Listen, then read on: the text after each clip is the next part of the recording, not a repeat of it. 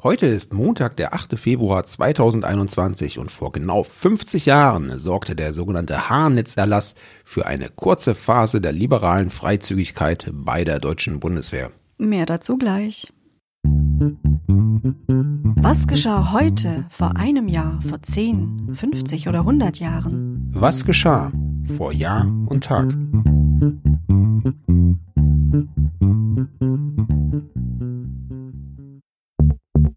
Vor einem Jahr.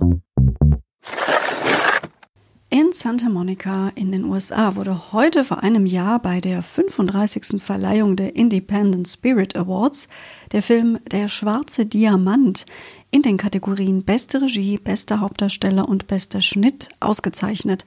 Bester Hauptdarsteller war der Schauspieler Adam Sandler.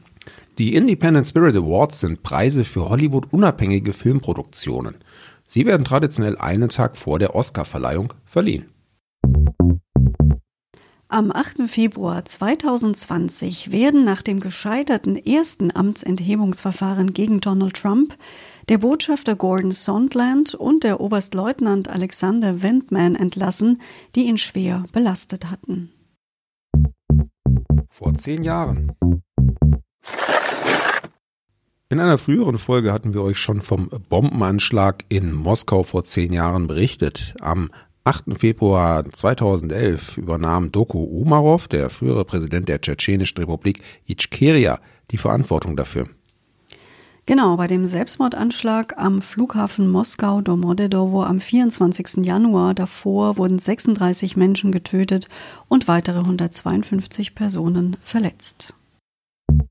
Vor 25 Jahren.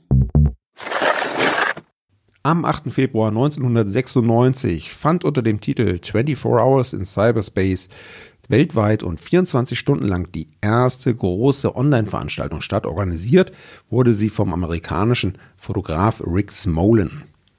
Dabei trafen sich äh, mehrere tausend Amateur- und Profifotografen. Sie tauschten ihre Bilder aus und wollten vor allem das Leben der Menschen in der damals noch jungen Welt des Internets und der Personal Computer zeigen. Ja, und zu zeigen gab es eine ganze Menge. Es waren ungefähr 200.000 Bilder und die wurden damals noch über Modemverbindungen hochgeladen und verschickt. Und wer die Anfangstage des Internets noch kennt und weiß, wie lange ein Modem für damals die Datenmenge von einem Megabyte brauchte, ja, der wird beeindruckt sein. Vor 50 Jahren. Was war jetzt mit den Haarnetzen?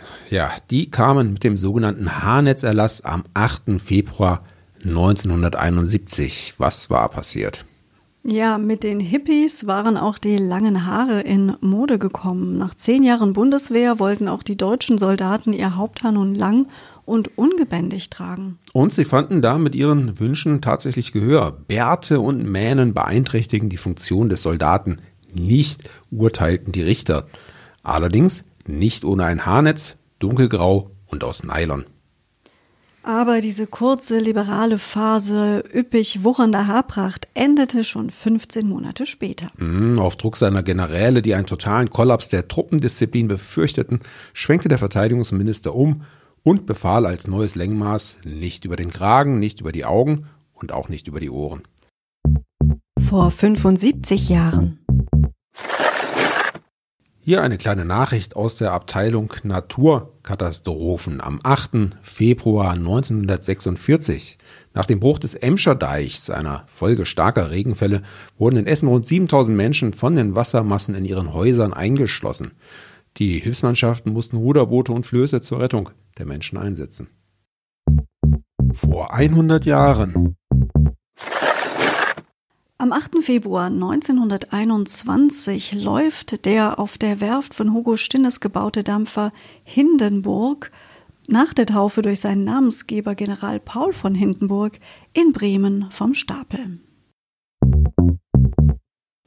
Und zum Schluss noch eine Personalie. Am 8. Februar 1921 geboren wurde die Schauspielerin Lana Turner.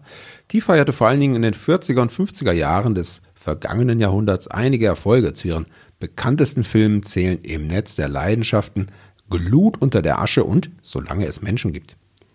Während des Zweiten Weltkriegs war sie außerdem ein beliebtes Pin-up-Girl und Sexsymbol, konnte sich aber später dann eben auch mit ernsthaften Charakterrollen etablieren.